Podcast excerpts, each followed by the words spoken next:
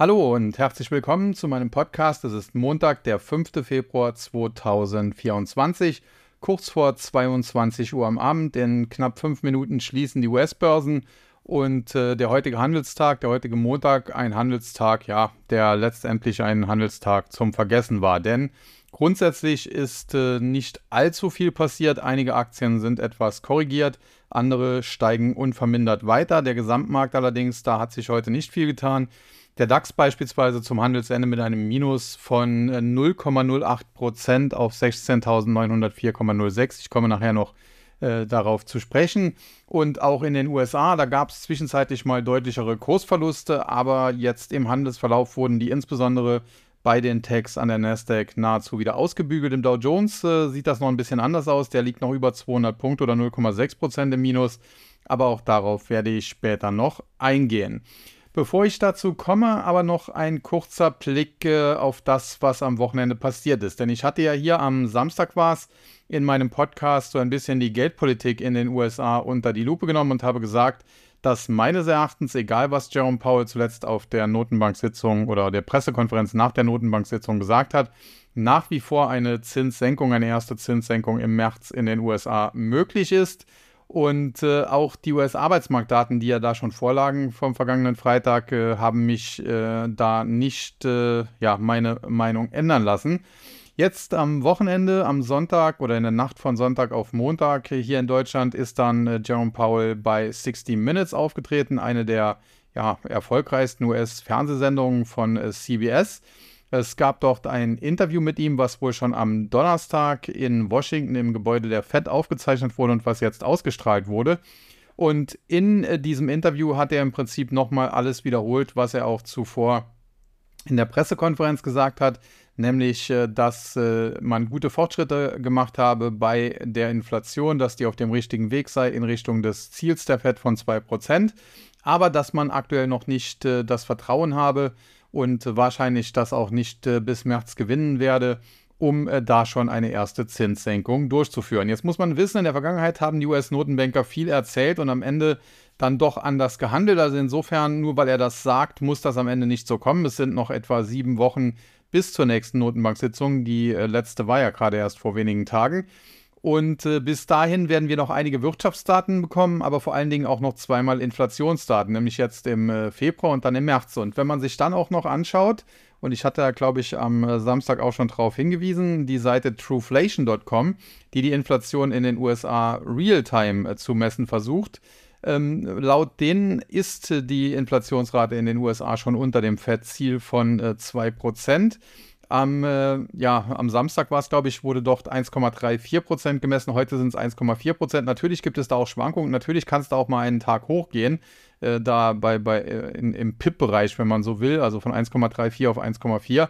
Das ist äh, die äh, normale Schwankung, die es da eben gibt. Aber insgesamt, wenn denn die Inflation in den USA tatsächlich jetzt schon bei 1,4 Prozent wäre, dann äh, würde die Federal Reserve so langsam zum Handeln gezwungen. Und in der Vergangenheit muss man sagen, Trueflation äh, hat äh, ja zunächst höhere Inflationsraten ausgewiesen als äh, die offiziellen Daten.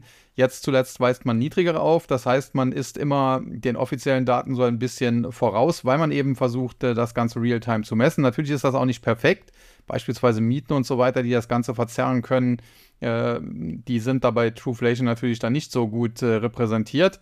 Ähm, aber alles in allem glaube ich, äh, dass Trueflation tatsächlich da ein bisschen näher an der Wahrheit liegt, zumal ja Walmart auch vor wenigen Wochen auch gewarnt hat, dass die Preise in, im Lebensmittelbereich in den USA vorübergehend auch mal fallen könnten, was dann sogar, wenn man es äh, genau nimmt, Deflation wäre. Und äh, vor diesem Hintergrund glaube ich, äh, dass äh, die offizielle Inflationsrate in den USA zwar noch bei ja, 3% und mehr liegt, aber dass die tatsächliche schon äh, niedriger ist. Und äh, wenn Trueflation recht hat und äh, die äh, reale Inflation tatsächlich schon niedriger ist, dann müssten die Zahlen, die jetzt im Februar und dann auch noch im März äh, kommen, denn die Notbanksitzung findet erst 19. 20. März statt, also da wird es vorher nochmal Inflationsdaten für März geben, dann müssten die eigentlich schon fast in Richtung des Ziels der FED von 2% zeigen. Und äh, wenn das eben der Fall wäre, dann äh, tun sich die Notenbanker mit Sicherheit sehr schwer, auf eine Zinssenkung zu verzichten. Nichtsdestotrotz muss man sagen, sie ist natürlich alles andere als sicher. Ich habe sie auf 50-50 etwa äh, geschätzt, äh, die Wahrscheinlichkeit. Also man kann eine Münze werfen und äh, dabei würde ich auch bleiben. Allerdings an den Märkten war es so, dass bis vor wenigen Wochen, drei, vier Wochen, äh, im Prinzip schon fast fest davon ausgegangen wurde, dass die Zinsen das erste Mal im März gesenkt werden. Und mittlerweile durch diese ganze Kommunikation von Paul und auch seinen Kollegen hat man es aber geschafft, die Wahrscheinlichkeit für eine Zinssenkung im März auf 16,5 Prozent zu drücken. Nach der PK in, infolge der, des, des Meetings am vergangenen Mittwoch war sie ja schon äh, von 35 auf äh, 20 Prozent gesunken, hat sich dann zuletzt erholt und jetzt eben mit diesen Aussagen im Fernsehen, die ja dann auch einer breiteren Öffentlichkeit zugänglich werden, denn äh, die meisten Amerikaner schauen sich ja die Pressekonferenz äh, von Paul und äh, die ganzen Zinsentscheidungen und sowas nicht unbedingt äh, im Fernsehen an. Aber mit eben dieser, diesem Auftritt in dieser doch ja, sehr weit verbreitet gesehenen Fernsehsendung da sind natürlich dann noch mehr Amerikaner darauf aufmerksam geworden und dementsprechend, wie gesagt, mittlerweile nur noch eine Wahrscheinlichkeit für eine erste Zinssenkung im März von 16,5 Prozent. Dementsprechend 83,5 Prozent erwarten jetzt keinen Zinsschritt mehr. Und äh, dafür geht man aber ja nach wie vor davon aus, dass im Mai dann das erste Mal die Zinsen gesenkt werden. Und äh, überraschenderweise hat auch eine Redakteurin von äh, CBS gesagt in einer der, der Pausen, habe Paul angedeutet, dass Mitte des Jahres die erste Zinssenkung erfolgen könne. Jetzt muss man wissen, die Notenbank-Sitzungen sind am 1. Mai, also 30, äh, 30. April, 1. Mai, dann 11., 12. Juni und äh, 30., 31. Juli. Und äh, das wäre natürlich alles äh, noch mehr oder weniger Mitte des Jahres. Danach äh, 17., 18. September, das wird dann schon eher gegen Jahresende, müsste man das einstufen. Also insofern in einer dieser drei Sitzungen wird es dann wohl die erste Zinssenkung geben und wahrscheinlich eher früher. Und was man eben noch ganz klar äh, sich anschauen muss, ist, wo denn die Erwartungen der Marktteilnehmer für Ende des Jahres liegen. Und da haben die Notenbanker selbst gesagt, sie erwarten drei Zinsschritte nach unten um jeweils 25 Basispunkte. Das heißt, ausgehend von 5,25 bis 5,5, wo der Leitzins jetzt liegt, würde er dann sinken auf 4,5 bis 4,75. Und an den Märkten wurde zuletzt eigentlich eher 3,75 bis 4 Prozent erwartet, also sogar sechs Zinssenkungen. Mittlerweile wurde da eine weniger äh, oder wird da eine weniger erwartet. Äh, die Wahrscheinlichkeit äh, ist jetzt am höchsten, dass der Leitzins in den USA am Ende des Jahres bei 4 bis 4,25 Prozent liegt. Und was auch noch ganz erstaunlich ist, die Zinsentwicklung in den USA, beispielsweise steigende Renditen heute auch wieder bei den 2 und bei den 10-Jährigen, was auch den Aktienmarkt so ein bisschen mit belastet hat, die ist ja durchaus noch verständlich, weil die Wirtschaft dort äh, nach wie vor sehr gut läuft, äh, auch wenn die Inflation zurückkommt. Also die leben aktuell fast schon in der beste aller Welten. Aber im Euroraum sieht das Ganze anders aus. Wir haben heute wieder Wirtschaftsdaten bekommen, die zeigen, dass die Wirtschaft hier alles andere als rund läuft. Und dennoch äh, ja, weigert sich die EZB bisher ebenfalls an der Zinsschraube nach unten zu drehen. Und äh, das hatte dann eben zur Folge, dass der Bund Future heute teilweise richtig unter Druck kam, teilweise unter die Marke von 134 Punkten gefallen ist. Am Handelsende war er dann wieder leicht darüber. Und aus meiner Sicht äh, kann man eigentlich den Bund Future jetzt, äh, ja, ich will jetzt nicht sagen blind kaufen, weil das sollte man nie. Aber das ist doch eine sehr, sehr gute Spekulation aus meiner Sicht. Denn äh, meines Erachtens, äh, auch wenn sich die EZB da ziert, muss sie eher früher handeln als die Fed, muss auch eher mehr tun, muss aggressiver vorgehen als die Fed. Und äh, dementsprechend, äh, ja, würden die Renditen eben dann sinken und das würde eben äh, in einem äh, steigenden Bund Future sich ausdrücken. Und äh, dementsprechend, wir halten im Tag ja auch eine Long-Position, eine gehebelte Long-Position. Aktuell äh, läuft die noch nicht so richtig, muss man ganz klar sagen, ist dick im Minus. War allerdings anfangs auch schon dick im Plus, also das Bild kann sich hier schnell drehen, eben auch aufgrund des Hebels.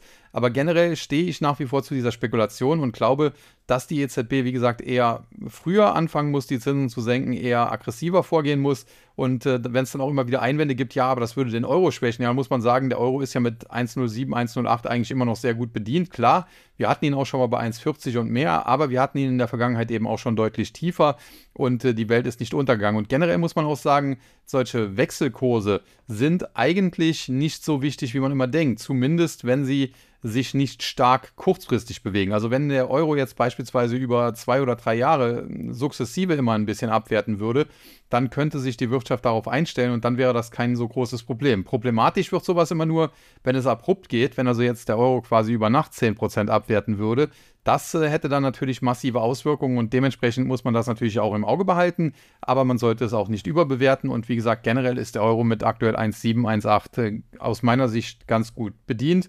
Und er war ja auch vor gar nicht allzu langer Zeit schon mal im Bereich äh, Parität 1 zu 1 etwa, hat er nicht ganz geschafft, glaube ich, und trotzdem ist die Welt nicht untergegangen. ja, und damit kann ich dann auch äh, zum heutigen Markt äh, kommen und äh, beginne natürlich mit dem DAX, den ich ja eingangs schon so ein bisschen erwähnt hatte. Heute tendenziell, ja, ging es so bis äh, zur Mittagszeit eigentlich äh, ganz gut im DAX, äh, teilweise auch da schön im Plus gelegen, wenn auch nicht gigantisch. Und äh, dann stürzt er so ein bisschen ab mit den US-Börsen zum Handelsende, dann wieder eine Erholung. Und letztendlich gab es ein Minus von 14,15 Punkten oder 0,08 Prozent auf 16.904,06 kämpft also nach wie vor mit der 17.000 Punkte Marke. Auf der Verliererseite hatten wir heute die Aktien von Mercedes-Benz, von Continental und der Deutschen Bank. Allesamt so mit Kursverlusten ja, von knapp 2% bei Mercedes bis hin zu knapp 2,8% bei der Deutschen Bank. Bei Mercedes muss man sagen, da läuft äh, der Aktienkurs zumindest schon länger nicht rund, aber generell läuft es ja auch in der deutschen Automobilindustrie nicht rund und äh, ja, alles in allem ist die Aktie dann zuletzt auch deutlich zurückgekommen, ist noch nicht so lange her.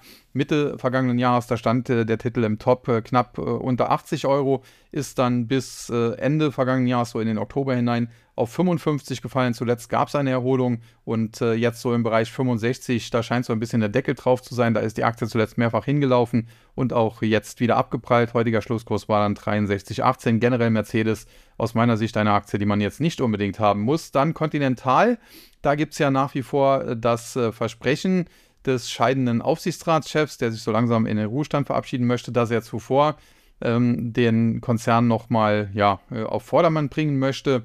Der Herr Reitzel ist das und äh, der hat in der Vergangenheit ja auch schon als BMW-Chef und äh, ja, bei, als, als Chef von Linde sehr, sehr gute Arbeit gemacht, beziehungsweise am Schluss dann Aufsichtsrat von Linde.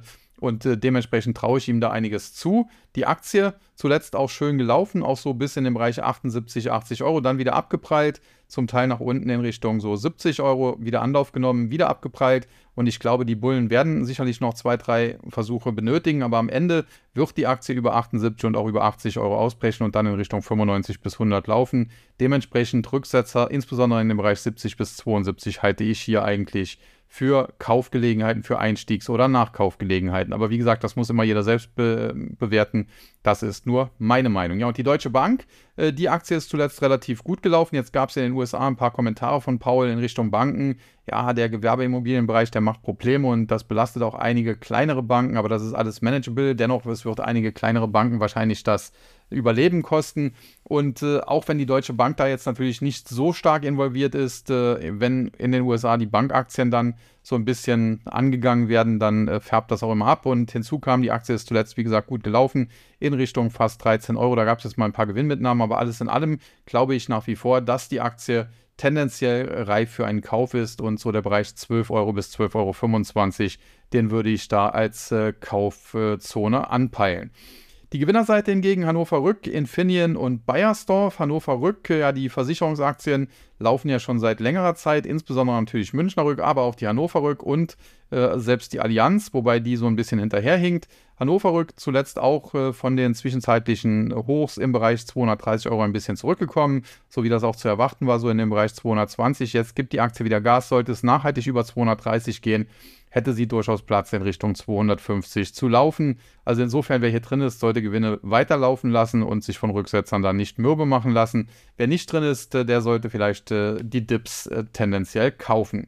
Dann Infineon aus dem Chipsektor, aber auch so ein bisschen Autozulieferer, muss man schon ganz klar sagen, zuletzt auch etwas zurückgekommen, anders als die US-Chip-Aktien, die mehr oder weniger weiter durch die Decke gehen. Wenn ich mir da eine Nvidia beispielsweise wieder anschaue, Infineon, wie gesagt, hier mit einem Rücksetzer von knapp unter 40 ging es hier in Richtung 32. Da hat sich die Aktie gefangen, ist jetzt wieder auf dem Weg nach oben. Ich bleibe dabei, Infineon ist jetzt nicht meine Lieblingsaktie, weder aus dem Chipsektor, den ich ohnehin jetzt nicht äh, besonders äh, mag, äh, bis auf einige wenige Ausnahmen. Ähm, aber wie gesagt, äh, die Aktie zuletzt auch äh, deutlich korrigiert, fast 20 Prozent. Das scheint den Anlegern jetzt erst einmal zu reichen. Die Aktie hat durchaus kurzfristig noch ein bisschen Potenzial nach oben, aber so der Bereich 35, 36, da sehe ich tendenziell tatsächlich dann auch den Deckel eher drauf. Ja, und Bayersdorf, da habe ich vielleicht persönlich mit meinen äh, Bestellungen von Eucerin äh, zuletzt äh, für ja, gute Geschäfte gesorgt. Nein, das ist natürlich nur ein kleiner Spaß am Rande. Generell Bayersdorf, eine eher defensive Konsumgüteraktie, kennt man von Nivea, aber auch Eucerin und andere Marken, die sie da im Portfolio haben. Und äh, zuletzt der Ausbruch über die Marke von 130 Euro hat hier ganz klar Kaufsignale getriggert, die die Aktie in Richtung 155 bis 160 führen könnten. Aktuell stehen wir jetzt so im Bereich 140, so in etwa der halbe Weg. In dem Bereich ruckelt es manchmal. Also insofern, wenn die Aktie da auch vielleicht mal einen schwachen Tag hat, das sollte man nicht überbewerten. Aber generell gehört Bayersdorf nach wie vor äh, aus meiner Sicht im Moment zumindest zu den besseren Aktien im DAX. Ja, dann der MDAX, heute mit einem Minus aus dem Handel gegangen von 63 Punkten oder 0,25 Prozent, 25.588,30. Auf der Verliererseite die Aktien von GEA Group, Kion Group und äh, ThyssenKrupp. GEA Group, ja, ein, wenn man so will, so ein bisschen Mischkonzern und äh, eine Aktie, die durchaus jetzt nicht so ganz unspannend ist, so im äh, Maschinenbaubereich. Allerdings äh, zuletzt äh, teilweise nach oben gelaufen bis auf 44 und dann innerhalb doch weniger Wochen heftig auch korrigiert in Richtung 31, fast schon 30. Da hat aber die charttechnische Unterstützung gehalten und zuletzt geht es dann eben wieder rapide bergauf, waren teilweise schon im Bereich 38.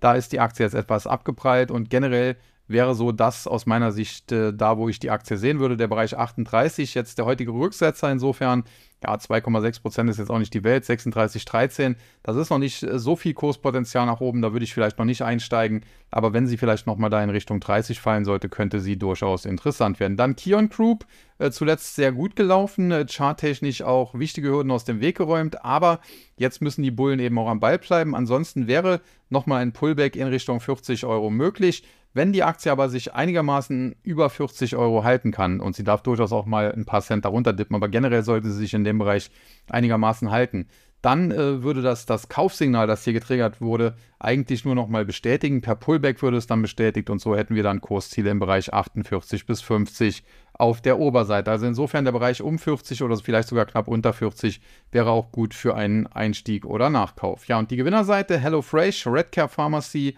und äh, Delivery Hero. HelloFresh muss man sagen, Aktie wurde ja auch völlig verprügelt. Äh, so nach dem Motto, ja, die sind äh, so gut wie weg vom Fenster, aber das sehe ich hier eigentlich nicht. Deswegen hatte ich zuletzt gesagt, diese Ausverkaufskurse da in Richtung 11 Euro, die kann man spekulativ vielleicht mal sogar nutzen. Da ist durchaus eine Erholung drin in Richtung so etwa 14, 14,50 Euro, vielleicht sogar 15 Euro. Und äh, die Aktie hat zwischenzeitlich sich erholt, ist wieder zurückgesetzt. Jetzt äh, bleiben aber die Käufer am Ball. Das heißt, sie fällt wohl nicht nachhaltig unter 11 Euro und damit könnte diese 11 Euro Marke der Boden sein. Auf der Oberseite hat die Aktie natürlich noch einiges aus dem Weg zu räumen. Sie müsste erstmal nachhaltig über 14, 14,50 steigen, um frische Kaufsignale zu generieren, die sie dann auch letztendlich dann wieder in Richtung, ja, so 18, 18,50, vielleicht sogar 19 Euro führen könnten. Bis dahin ist aber noch ein weiter Weg. Kurzfristig wird es volatil bleiben. Nichtsdestotrotz, äh, mit einer 11 vor dem Komma ist die Aktie aus meiner Sicht interessant.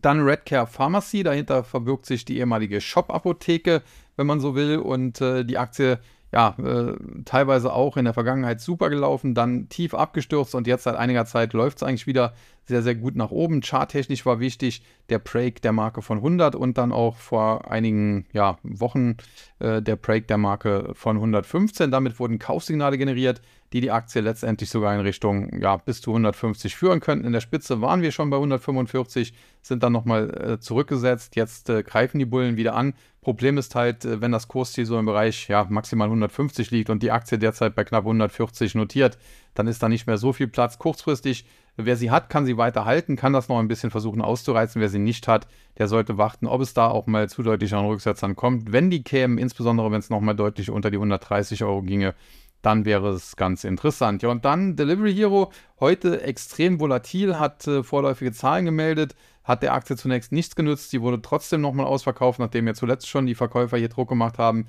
Intraday dann aber der Turnaround, äh, das Reversal.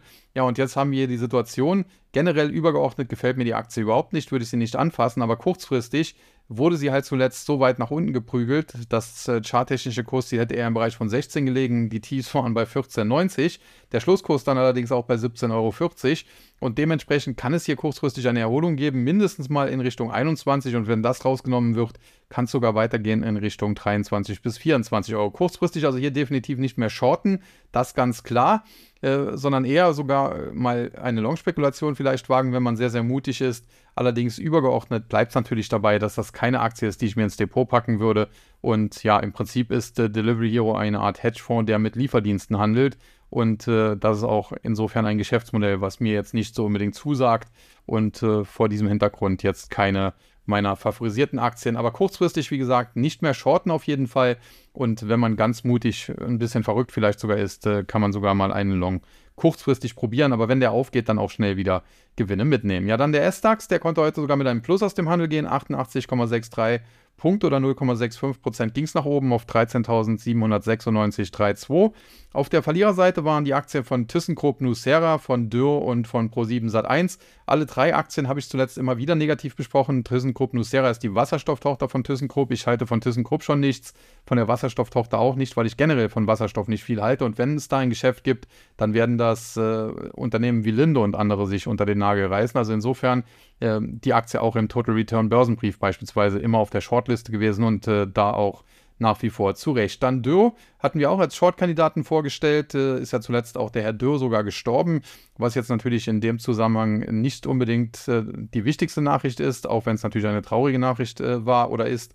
Äh, generell aber gefällt mir äh, das Geschäft von denen nicht, äh, sind natürlich so im Bereich Lackieranlagen unterwegs, haben da mit der deutschen Autoindustrie damals China erobert, deswegen damals die Aktie auch ein Highflyer gewesen aber der deutschen Autoindustrie geht es derzeit nicht gut und dementsprechend auch Dürr nicht. Und was sie da auch zugekauft haben, das Holzverarbeitungsgeschäft Homag und so weiter. Also alles aus meiner Sicht nicht überzeugend. Und wenn die Aktie nachhaltig unter 20 Euro fällt, kann ich mir sogar vorstellen, dass wir hier ganz schnell in Richtung 15 bis 16 abtauchen. Ja, und Pro7 Sat 1, lineares äh, TV, äh, glaube ich, wird vom Streaming abgelöst. Es gibt immer mehr Beweise auch dafür. Zuletzt hat Netflix sich die Rechte an der WWE im Wrestling gekauft für einige Jahre. Ich glaube, 5 Milliarden hat man dafür bezahlt. Das heißt, man wird in Zukunft damit auch in gewisser Weise Live-Sport anbieten können. Und ich denke, die Streaming-Anbieter, die werden hier über kurz oder lang den äh, linearen TV-Anbietern ja den Garaus machen. Dementsprechend Aktien wie Pro7 Sat1 oder RTL würde ich generell nicht anfassen. Als Langfristinvestor jedenfalls nicht. Kurzfristig kann es natürlich da immer auch mal wieder Trading-Chancen geben.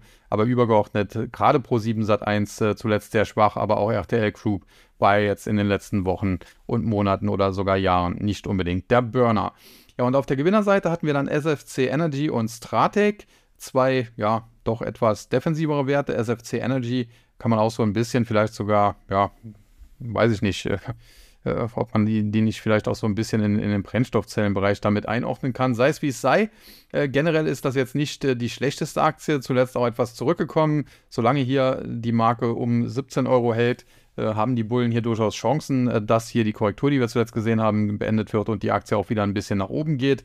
Bei Stratec aus dem äh, Medizintechnikbereich, da muss man sagen, war ich noch nie der ganz große Fan, bin es auch nach wie vor nicht, aber auch hier zuletzt äh, ja leichter Aufwärtstrend zu erkennen. Äh, der auch nach wie vor intakt ist, läuft auch so charttechnisch so ein bisschen in eine Dreiecksformation hinein.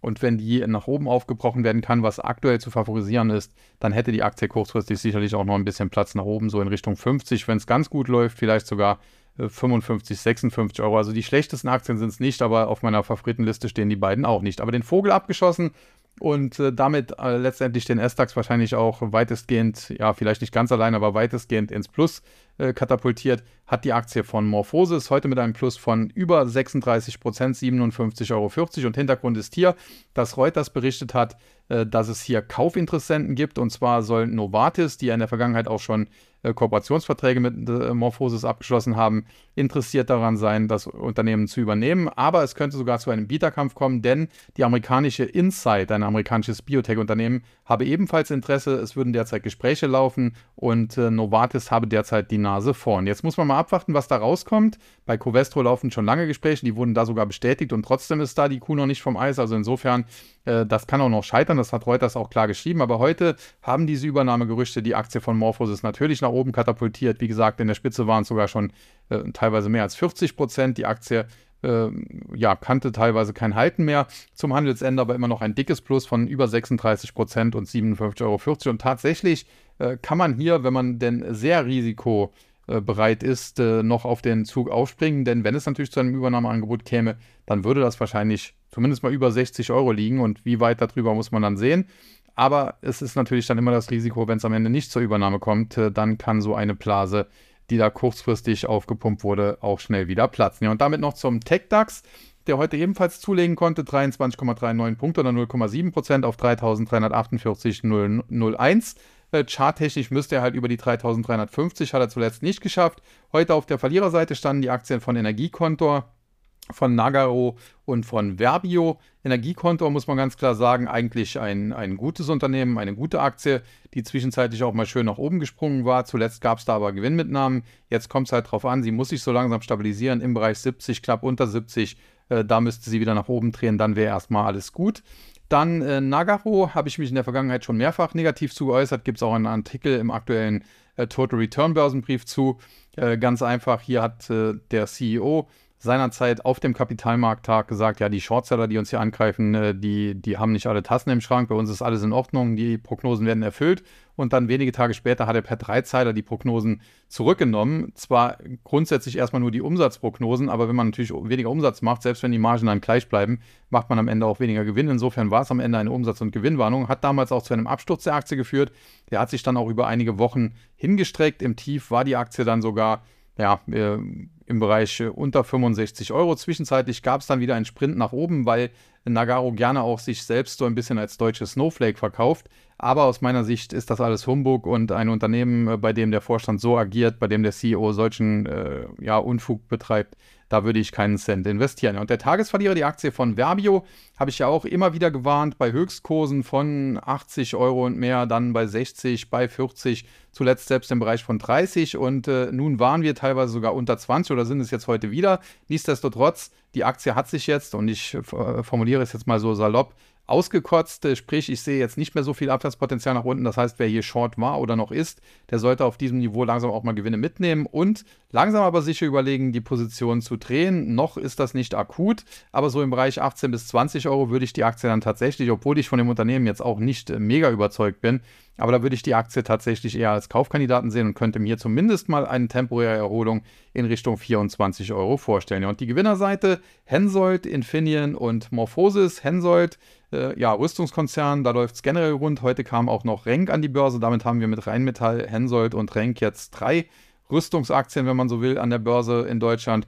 Und äh, ja, die laufen halt. Äh, Rheinmetall hatte ich ja auch im, äh, im äh, freien Stream vor ein paar Wochen, mittlerweile Monate äh, geschrieben, dass man da reingehen sollte in, in diese Schwäche, die es damals temporär gab. Und äh, das ging dann auch alles auf auf der Oberseite. Es ging über 275 in Richtung 325, 330 und mehr.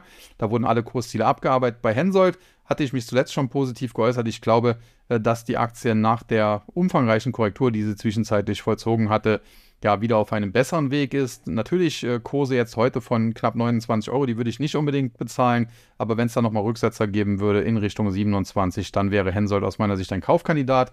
Ja, und zu Morphosis habe ich mich ja eben bereits ausführlich geäußert und Infineon im Zusammenhang mit dem DAX besprochen, sodass wir durch den Tech-DAX damit auch schon durch sind. Ja, und dann bleiben eben jetzt noch die US-Märkte und da zunächst der Dow Jones, der heute auch äh, ja vielleicht sogar ein bisschen spannender war. Am Ende hier ein Minus von 274,30 Punkten oder 0,71 Prozent. Nicht schön, aber auch kein Beinbruch. Die Zahl hört sich halt mittlerweile so groß an, weil der Dow Jones eben schon so weit oben ist. Auf der Verliererseite im Dow Jones hatten wir die Aktien von Walgreens Boot Alliance, von 3M und von McDonald's. Da muss man sagen, Walgreens Boot Alliance, ja, da kann man nach wie vor auf den Turnaround hoffen, aber bisher zeichnet der sich noch nicht ab. Allerdings muss man auch sagen, ein neuer CEO, der muss natürlich auch eine gewisse Zeit kriegen, der ist noch nicht so lange im Amt. Und selbst wenn Hoffnung in ihn gesetzt wurde, er kann nicht zaubern, er kann nicht mit dem Finger schnipsen und dann läuft wieder alles. Also insofern, ob es da zum Turnaround kommt, muss man abwarten. Aktuell drauf wetten, das ist sehr früh, das habe ich auch schon vor zwei, drei Wochen gesagt. Nichtsdestotrotz, aus charttechnischer Sicht, äh, ja, waren es schon mal Kurse unter 20 Dollar. Wir sind dann zwischenzeitlich hochgelaufen bis etwa 27, zuletzt zurückgesetzt, aber jetzt so im Bereich 22 scheint sich wieder ein Boden zu finden und das würde bedeuten, aus charttechnischer Sicht, wir haben höhere Tiefs und das ist der Beginn eines Aufwärtstrends. Also insofern, charttechnisch muss man sagen, scheint in Trendwende ein Turnaround langsam in sich zu kommen. Ob der fundamental dann untermauert ist, muss man sehen. Dann 3M. Da muss man sagen, zwischenzeitlich auch mal Turnaround-Fantasie aufgekommen, zuletzt dann aber wieder böse nach unten gefallen. Aber auch hier die alten absoluten Tiefs, die lagen so im Bereich 85 Dollar. Aktuell ist die Aktie, nachdem sie zwischenzeitlich auf über 110 nach oben gesprintet war, so im Bereich ja 92 angekommen. Und äh, insofern, sie kann durchaus noch 2, 3 Dollar fallen, aber wenn sie nicht unter 85 fällt, dann hat man auch hier Higher Lows, also höhere Tiefs. Und insofern könnte auch das der Beginn einer Trendwende sein aus charttechnischer Sicht. Allerdings muss man sagen, ja, bei Walgreens äh, sieht der Chart durchaus besser aus und äh, 3M muss man mal abwarten. Ich traue dennoch äh, 3M einen Turnaround zu. Muss ich so ganz klar an dieser Stelle formulieren, aber das äh, wird hier sicherlich auch nicht über Nacht gehen, denn auch 3M als Dow Jones Konzern ist natürlich ein Supertanker, der nicht über Nacht per Fingerschnippen umgesteuert werden kann. Ja, und der Tagesverlierer, die Aktie von McDonald's, die haben Zahlen gemeldet, die eigentlich über den Erwartungen lagen. Man sieht jetzt auch keine großen Probleme, aber der Nahe Osten macht so ein bisschen Sorgen. Es gibt so im ja, islamischen Raum, sage ich mal, muslimischen Raum äh, teilweise Boykottaufrufe und so weiter, weil es eben ein amerikanisches Unternehmen ist, eine amerikanische Ikone und überall, wo man dann Probleme mit Amerika hat, da ruft man dann zu Boykott von Coca-Cola und McDonald's auf. Das war ja in der Vergangenheit auch in Russland und woanders schon so und äh, dementsprechend, ja, äh, sieht man da durchaus äh, kleinere Probleme, sage ich mal, jetzt nichts Gravierendes, aber das hat gereicht, äh, um ja, die Börsianer so ein bisschen zu verschrecken, um zu sagen, okay, der Ausblick, der ist nicht perfekt und deswegen fiel die Aktie heute fast 4%. Generell muss man aber auch sagen, McDonald's war zuvor gut gelaufen und ist tendenziell aktuell recht teuer. Wenn die Aktie nochmal in Richtung 240, 250 Dollar fallen würde, ob es so tief geht, weiß ja keiner, da wäre sie aus meiner Sicht definitiv ein Kaufkandidat. Auf dem aktuellen Niveau, wer sie hat, kann sie weiter halten, muss vielleicht kurzfristig noch 10, 10 15 Dollar Verlust aushalten. Äh, ansonsten, wer sie nicht hat, äh, muss halt schauen, wie er da einigermaßen günstig reinkommt. Ja, und die Gewinnerseite ist Salesforce Apple und Caterpillar. Caterpillar ebenfalls mit Quartalszahlen, die ganz gut angekommen sind. Vorbörslich war die Aktie teilweise noch äh, deutlicher im Plus. Äh, die Gewinne sind dann teilweise intraday äh, mehr oder weniger nahezu ausradiert worden, aber zum Handelsende war es dann doch ein Plus von 2%. Bei Apple, da äh, ist diese neue VR- und AR-Brille äh, gelauncht worden und äh, das, die kommt ganz gut an, auch im amerikanischen Fernsehen. Einige Moderatoren haben sie getragen und so weiter. Und äh, es gibt da auch schon erste Analysten, die deswegen äh, höhere Gewinneschätzungen für Apple mittlerweile rausgeben. Und äh, das hat die Aktie heute nach oben katapultiert, immerhin 1%. Und bei Apple muss man wirklich sagen, katapultiert, denn 1% bei dem Börsenwert, den die haben, ist das natürlich schon massiv, was da an Börsenwert dazukommt. Aber vor allen Dingen ist die Aktie ja nahe ihren Allzeithochs. Und wenn sie über 195 oder 200 Dollar spätestens steigen würde, hätten wir massive Kaufsignale, die sie in Richtung 230 bis 240 führen könnten. Also insofern, das muss man genau im Auge behalten. Ja, und äh, Salesforce mit einem Plus von 0,9%. Hier kann man sich so ein bisschen ärgern aus unserer Sicht. Wir hatten im Tag eine gehebelte Long-Spekulation auf Salesforce. Da wurden wir leider ausgenockt. Wir haben dann aber rechtzeitig so im Bereich von 200 Dollar zumindest die Aktie wieder ins Musterdepot gekauft und mittlerweile mit der dann über 40% plus gemacht. Nichtsdestotrotz, äh, die Hebelposition, wenn sie denn durchgehalten hätte, wenn wir da nicht ausgenockt worden wären, die hätte uns natürlich noch mehr Gewinn beschert. Alles in allem muss man aber sagen, Salesforce eines der besten Unternehmen überhaupt in den USA, so SAP-Konkurrent, aber SAP selbst geht es ja auch ganz gut. Ist ja mehr oder weniger auch eine der besten DAX-Aktien in den letzten Wochen und Monaten gewesen. Und vor diesem Hintergrund solche Aktien wie Salesforce, ServiceNow, SAP und so weiter, äh, die kann man sich immer mal näher anschauen. Gerade auch wenn es vielleicht mal Rücksetzer gibt in Folge von Quartalszahlen und so weiter, dann sind die sehr interessant.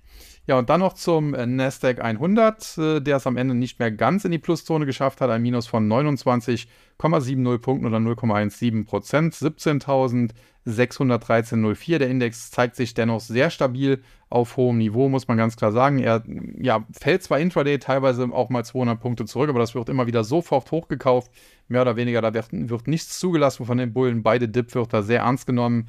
Und äh, ja, das äh, sieht äh, definitiv bullig aus. Und äh, die Kursziele mit dem Ausbruch auf neue Allzeithochs liegen ja so im Bereich 20.000 bis 20.500. So auf etwa halbem Weg zwischen 18.000 und 18.500 kann es mal ein bisschen ruckeln und vor allen Dingen 20.000 bis 20.500 wird natürlich jetzt auch nicht über Nacht erreicht. Die äh, Gewinnerseite äh, da kommen wir gleich zu. Zunächst die Verlierer. Zscaler aus dem Cybersecurity-Bereich, zuletzt gut gelaufen, heute ein paar Gewinnmitnahmen minus 5%. Dann Charter Communications, zuletzt mit Quartalszahlen, die schon nicht so gut angekommen sind. Die Aktie hat daraufhin schon ein bisschen äh, unter Druck gestanden und heute geht es weiter nach unten. Nochmal knapp 5%, äh, zweitgrößter Verlierer und der Tagesverlierer, die Aktie von Global Foundries aus dem Chipsektor. Hier ein Minus von fast 7%.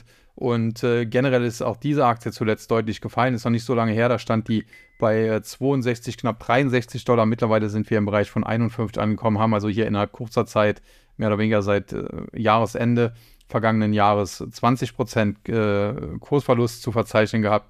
Und hier läuft es definitiv nicht rund, was immer schon ein Warnzeichen ist, weil ja generell der Chipsektor noch äh, ganz gut aussieht, wenn man sich den Stocks anschaut, den Philadelphia Semiconductor Index, der hat heute wieder 1,18% am Ende sogar zulegen können. Ja, und die Gewinnerseite, die wird daher auch äh, von Chipwerten äh, dominiert. Auf der einen Seite ist es Nvidia mit einem Plus von 4,8%, der Tagesgewinner war sogar On Semiconductor mit einem Plus von knapp 10% und dazwischen geschoben hatte sich so ein ja, Biotech-Wert, äh, IDEX äh, Laboratories, die ebenfalls äh, um ja, fast 9% zulegen konnten.